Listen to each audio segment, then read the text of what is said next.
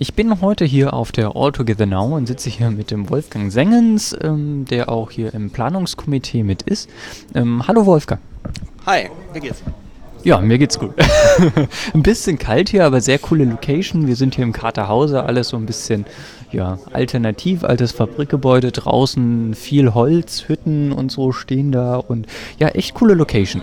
Ähm, und hier findet jetzt die All Together Now statt. Zu wievielten Mal ist es?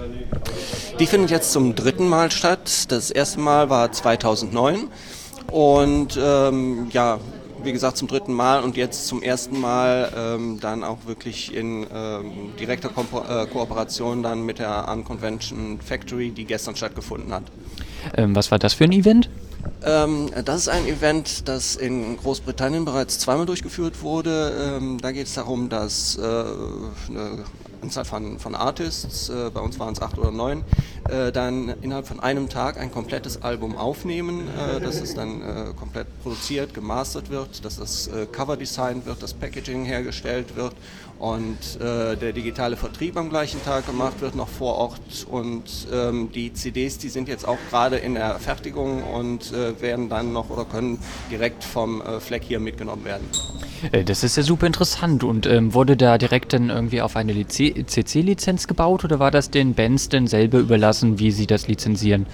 Nee, also das muss schon genau durchgeplant werden, wie das mit den äh, Lizenzen verläuft. Und äh, wir haben es uns jetzt äh, besonders schwierig gemacht. Wir haben nämlich, ähm, ich glaube, äh, sechs GEMA-Bands und zwei CC-Bands, die über Jamendo reingekommen sind. Und ähm, äh, das ist aber auch äh, relativ gleichgültig, ob es jetzt GEMA ist oder CC, denn das Wichtigste ist, dass man erstmal die Leistungsschutzrechte eben von den beteiligten Musikern, Komponisten und vom Producer einholen muss, um das Ganze dann zu starten. Und äh, ja, dann brauchst du eben auch noch die, die GEMA-Freigabe dann eben für die ähm, äh, Produktion der CD dann am Ende. Ja. Okay, das hat dann soweit geklappt. Die CDs, da muss ich mir mal reinhören, dann, wenn ich die da mal unten sehe. Ähm, genau, ein bisschen haben wir jetzt schon angesprochen. An wen richtet sich denn die All Together Now?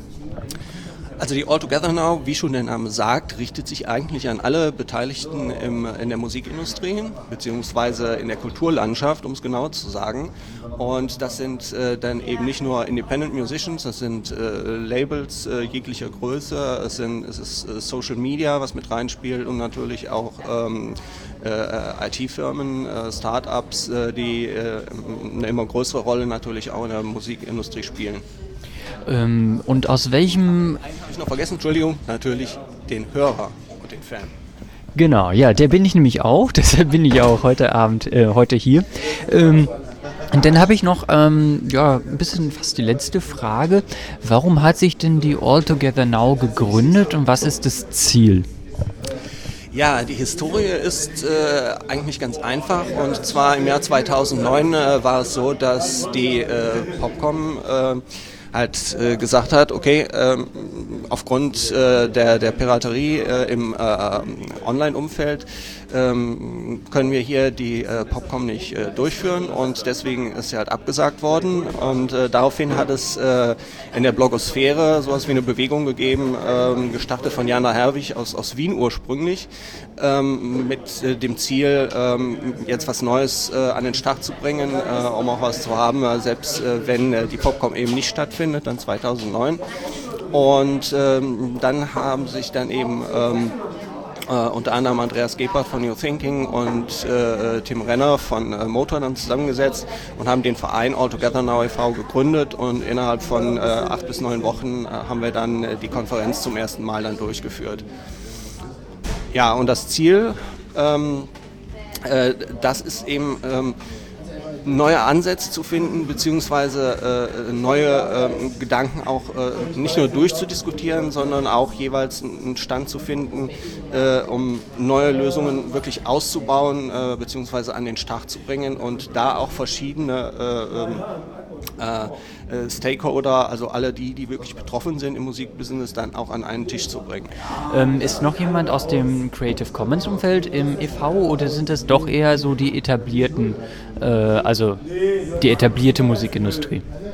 Also im Verein ist weder etablierte Musikindustrie, äh, noch jemand direkt von Creative Commons, wenn ich jetzt äh, genauer überlege, sondern mehr aus dem Social Media Umfeld, äh, äh beziehungsweise auch äh, von den, den entsprechenden Agenturen oder denjenigen Freelancer etc., die sich da in dem Bereich dann umtun und sich da auch engagieren.